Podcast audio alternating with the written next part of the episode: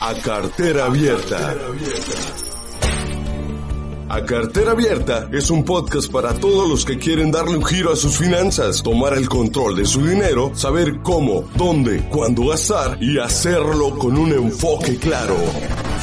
Escucha a Daniel Insunza e Isaac Estrada hablar sin prejuicios, criticar sin miedos y aconsejar sin ser egoístas. A cartera abierta. Todo esto contado de manera clara, con conceptos muy familiares, así, entre amigos, sin rollos y muy fácil de entender. Dale un panorama distinto a tus finanzas. Dale play a cartera abierta.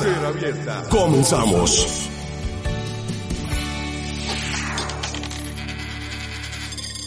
Bienvenidos a este séptimo episodio que lleva por nombre Coronavirus en México. Bienvenidos a su podcast de finanzas a cartera abierta.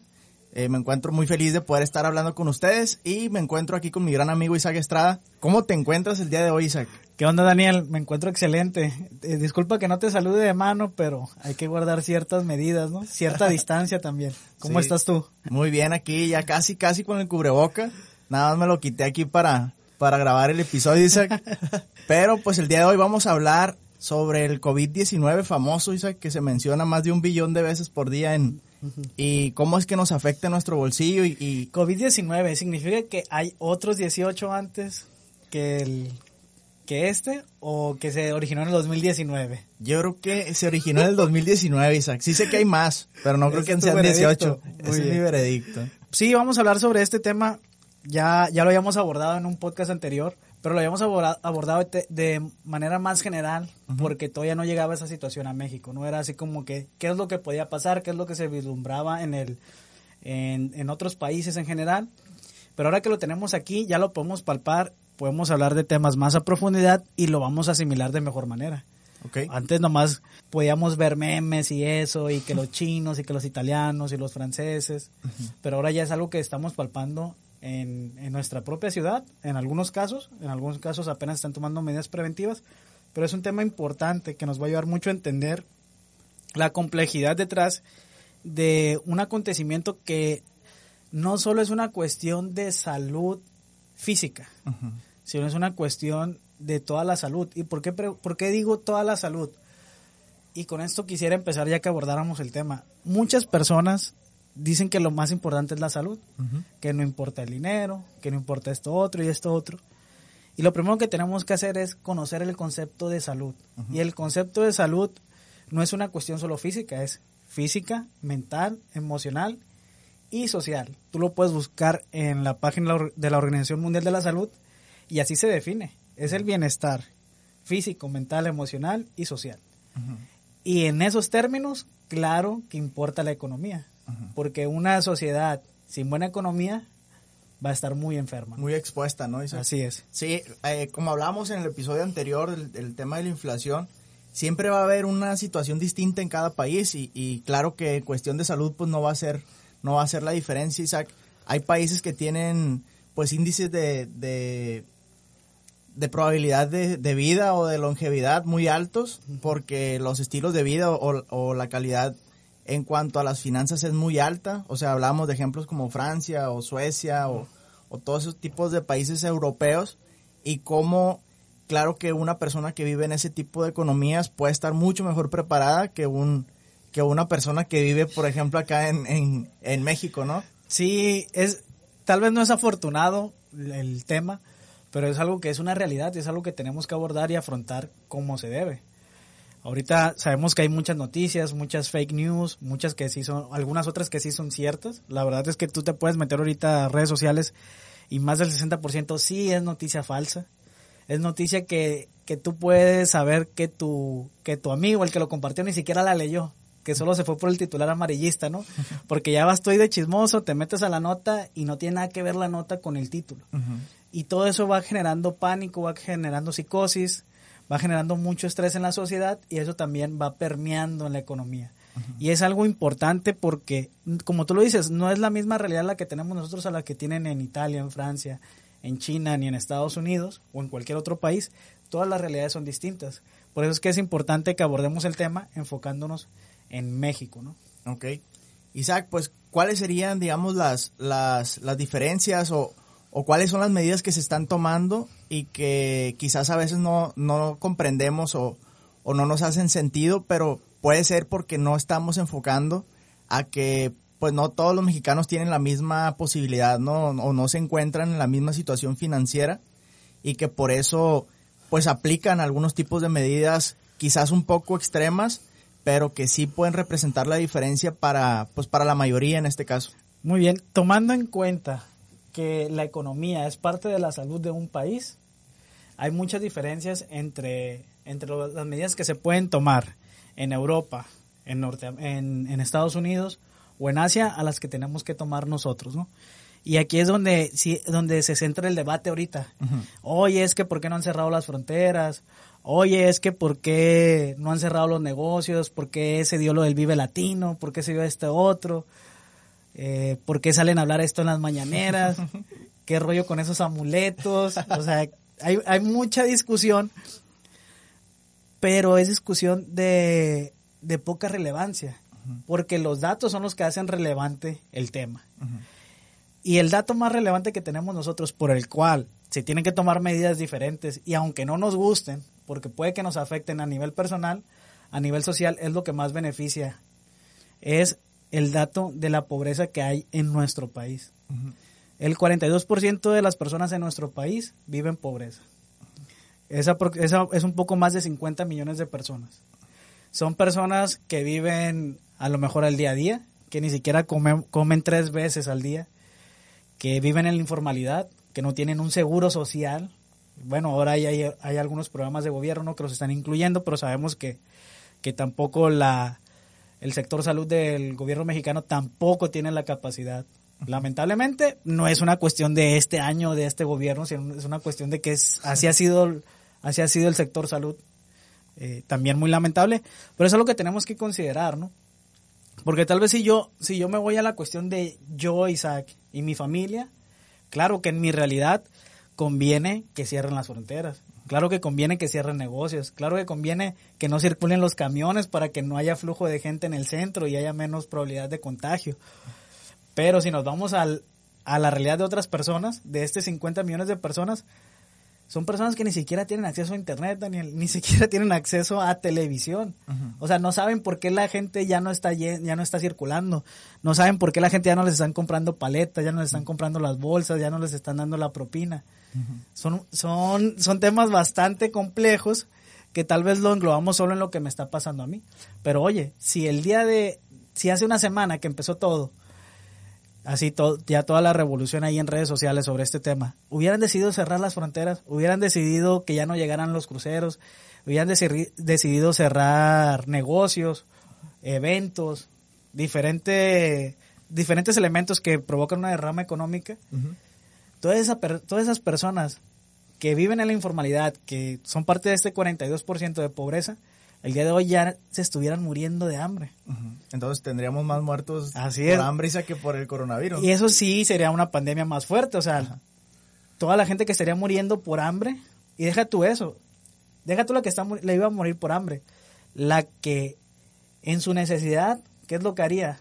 Recurriría a la violencia, a la delincuencia, robar, saquear, a lo mejor, este, pues ya estresado, ya con hambre, ya con ansiedad, pues a, incurrir un acto de violencia incluso más fuerte, ¿no? Entonces, hay que medir, como dicen por aquí, por acá, hay que medirle el agua a los camotes. y no es lo mismo cerrar fronteras en Estados Unidos, cerrar fronteras en Francia o Alemania, que tienen un Producto Interno Bruto mucho más alto que México, que cerrarlo aquí. Claro. Cerrar aquí los negocios implica que mucha gente va a morir, mucha más gente, que la que va a fallecer por el coronavirus, que claro que es lamentable, al momento hay una persona que ha fallecido y es muy lamentable, pero es una realidad que tenemos que afrontar y bueno, ahí es donde se tienen que tomar decisiones inteligentes. Claro, Isaac, igual, esto que comentamos, digo, no quiere decir que, quizás las autoridades no vayan a tomar estas, estas medidas eh, si se llega a presentar la necesidad de tomarlas, ¿no? Sino que, como tú bien lo dices, hay que darles el voto de la confianza en que se está midiendo el, el momento correcto de hacer las cosas para no afectar tanto a la mayoría, ¿no? Igual, eh, también hay que tener mucha atención o poner atención en las noticias. Ahorita el caso este que, que comentas, creo que esta, esta persona que falleció, creo que tenía leucemia, una cosa así. Tenía diabetes. Diabetes. Bueno, lo que yo he leído es que tenía diabetes, 41 años. Ujú. Ujú. Bueno, entonces a lo que voy es esto, o sea, las personas que quizás eh, van a fallecer o, o- o están muy afectadas por esta, por este virus, pues es una minoría que de alguna forma ya tiene otro padecimiento aún mayor, ¿no? O padecimientos que quizás no les han dado el, el, el cubrimiento mediático tan alto como lo tiene ahorita el, el virus del coronavirus. Sí, hay, hay medidas que ya se están tomando, que se están implementando. México, a lo que tengo entendido, por lo que yo he visto del sector salud, va por etapas.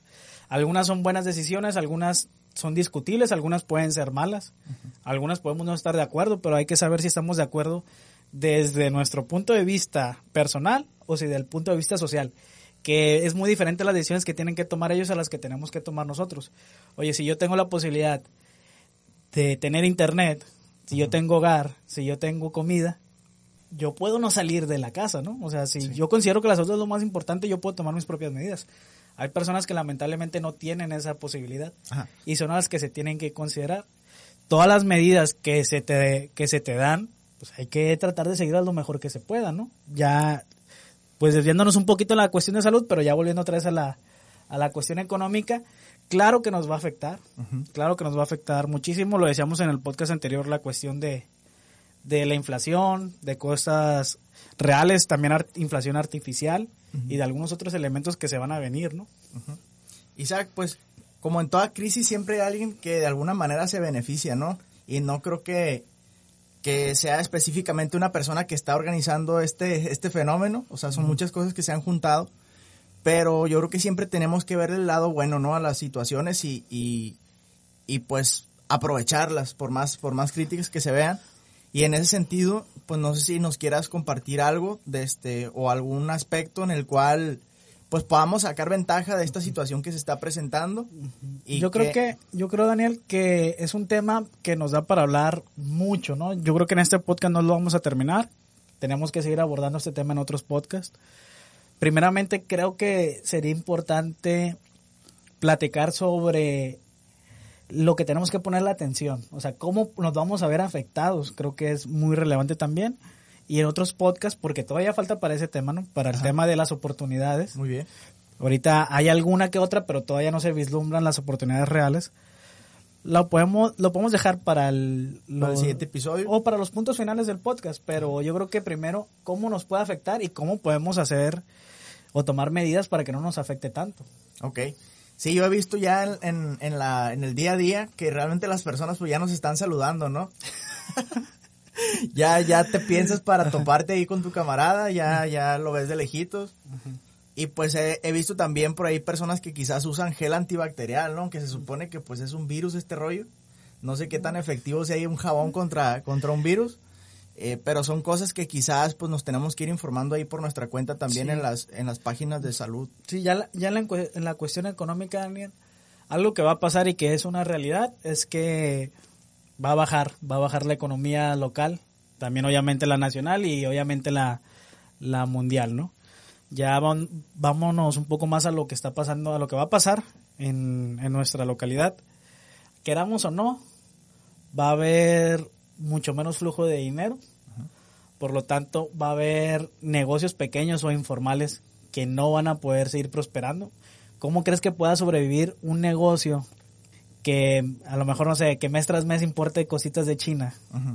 Y que ahorita tenga la frontera, ahorita tenga parado los buques de China, ya tienen casi dos meses, algunos se lo están dejando pasar, otros no, y que aparte de que él invirtió ese dinero, ahorita la gente no le está comprando, porque la gente está comprando cosas de primera necesidad. Y quizás él tenga que estar pagando nóminas y todos los gastos fijos, ¿no? Al menos que se venda, que se ponga a vender papel de baño, ahí yo creo que sí. sí le puede ir bien porque todo el mundo está comprando muchísimo. El, Sí. Creo que el papel de baño se está cotizando casi igual que el, que el oro, pues ya las acciones están subiendo del papel de baño. Y, pero si tú, si tú quieres vender otras cosas, ahorita difícilmente puedes, ¿no? Ya dejándonos de broma de lo del papel de baño, ahorita son cosas de primer necesidad. Claro, sí, sí, sí. He visto incluso pues cómo la gente está buscando ya eh, todos estos artículos de para desinfectar y todo eso. Y si tú acudes a los supermercados, pues realmente se ven ahí en los anaqueles todos vacíos, ¿no? Por ejemplo, Daniel, la gente que tiene deuda, ¿cómo lo va a pasar en estos tiempos? sobre todo la gente como mencionamos que tiene un negocio informal, ¿no? Algo, Sí. algo similar a esto. Incluso pues para ser muy realistas, también mucha gente va a perder su empleo. Yo creo que sería una de las de las cosas que vamos a estar viendo próximamente. De este, obviamente pues no para todos eh, ocurre igual, quizás para las empresas como dices que, que venden papel de baño pues, pues van a seguir prosperando o las empresas que venden antibacteriales y todo eso. Y como en todo el tiempo, ¿no? Siempre hay sectores que se afectan y sectores que se benefician. Sí. Lamentablemente en esta ocasión pues hay muchos muchos sectores que van a verse afectados. El turismo también, pues ni hablar, o sea, hay hay, hay cosas que, que de plano sí se van a ver muy afectados. Que ahorita de manera sorprendente el turismo está creciendo en algunas zonas del país. ¿Por qué? Pues por la falta también de nosotros de, de seriedad del asunto y por no seguir las medidas que se, que se deben de tomar. Luego le estamos reclamando al gobierno que no toma medidas, pero oye, el turismo acá en Mazatlán, que lo tenemos cerca, estaba viendo una nota de que creció el 90%. Tranquilamente. Tranquilamente, imagínate. Sí, sí, igual, pues por la situación que están pasando las aerolíneas, Isa, que he visto que han, que han lanzado muchas, muchas ofertas, digo, para los futuros meses, que igual y si tenías pensado viajar por ahí, pues hay que aprovechar ese tipo de oportunidades, pero, pero es una realidad que, que hay muchos sectores afectados por este fenómeno. Sí, yo, yo creo que aunque nos duela, en unos meses va a haber, va a pasar eso. O sea, es algo que tenemos que tener en cuenta, que probablemente si, si nuestro empleo, nuestro trabajo no sea esencial para la, para la empresa, no estoy tratando de alarmar, ¿no? Pero sí hay unas empresas que sí van a tener que hacer recortes. Yo creo que sobre todo las empresas grandes van a tener que hacer ciertos recortes porque ellas cada, cada día que, que la gente no sale, que no sale a comprar, no sale a divertirse, están perdiendo millones. Tal vez la, la empresa pequeña, que está bien establecida, que tiene unos 30, unos 40 trabajadores, sí pueda solventar unos 2, 3 meses de pérdida. No pierdes tanto dinero, pero los que están perdiendo millones, eso sí la van a ver, la, la van a ver difícil y van a tener que hacer algún recorte. Tal vez en unos 6 meses eh, vuelvan a recontratar gente, pero sí van a tener que parar. Algu- algunas empresas van a recurrir al tema de, de menos horas de trabajo, de rotar personal De home office y todo de home office, ajá, a lo mejor descontar unas horas. Son medidas, se puede decir, un poco más humanas, que, que bueno que hay, hay empresas que lo están adoptando y que lo van a, lo van a seguir promoviendo. También la cuestión de la, en lo personal, imagínate si, si somos personas que acabamos de sacar un carro, que sacamos el crédito automo- automotriz, o sacamos el crédito hipotecario, si, si vamos a, si, si a lo mejor tenemos un negocio informal, si ahorita no estamos vendiendo y traemos esa deuda que tenemos que pagar mes tras mes 10 mil, 15 mil pesos, ¿cómo lo vamos a, a sacar adelante? Es algo que nos va a afectar Claro. y que tenemos que tomar medidas. No creas que por más que compartas imágenes en redes sociales de oremos porque porque se vaya para inicios de abril, no va a pasar. O sea, es un fenómeno en la cuestión económica que va a suceder y que te tienes que preparar.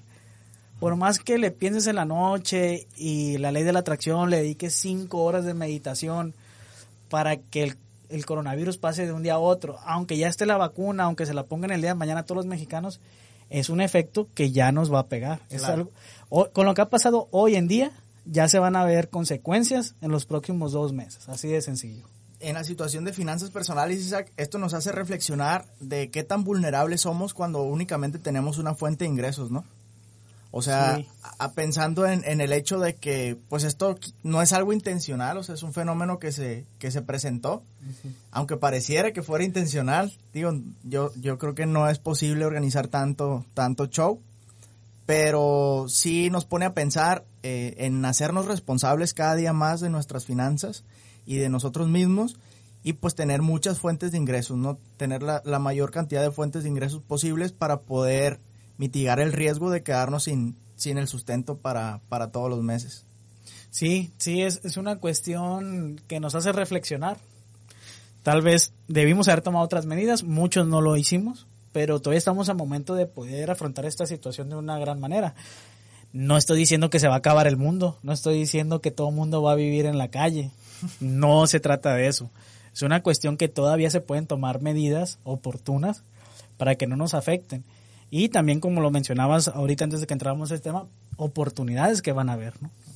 Isaac, pues yo creo que hemos abordado el tema en, en, en gran parte. Te agradezco por, por tu tiempo. Igual no sé si quieras agregar algo ya para finalizar. Sí, sí, sí, claro que, bueno, puedo, quiero agregar muchas cosas, ¿no? Pero así algo sencillo es que ahorita es un tiempo de muchas turbulencias. Ah, a mí se me han acercado muchas personas por WhatsApp y me han preguntado, pues saben que, saben que estamos en el mundo de las finanzas, que hacemos algunas inversiones.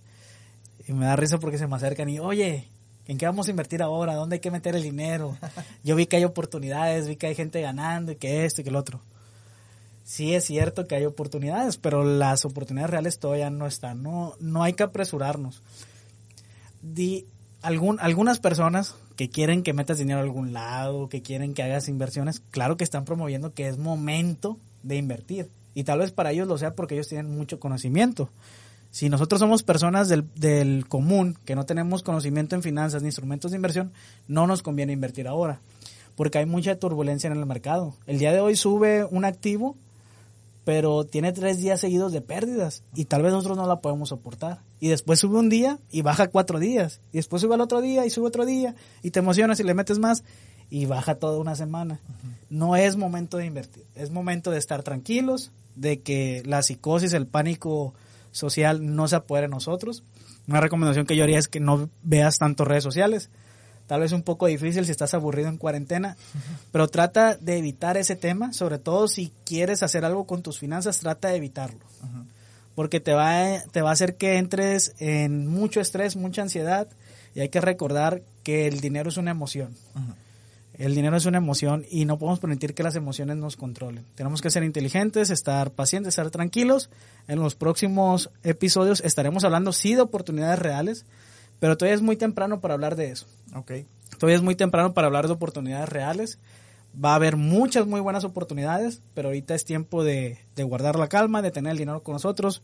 Si podemos tener algo de flujo efectivo, porque sí va a hacer falta, sí va a hacer falta dinero circulante en las próximas semanas. Ok, excelente Isaac. Pues muchas gracias por escucharnos. Un placer para nosotros seguir compartiendo temas de finanzas y nos escuchamos en el siguiente episodio.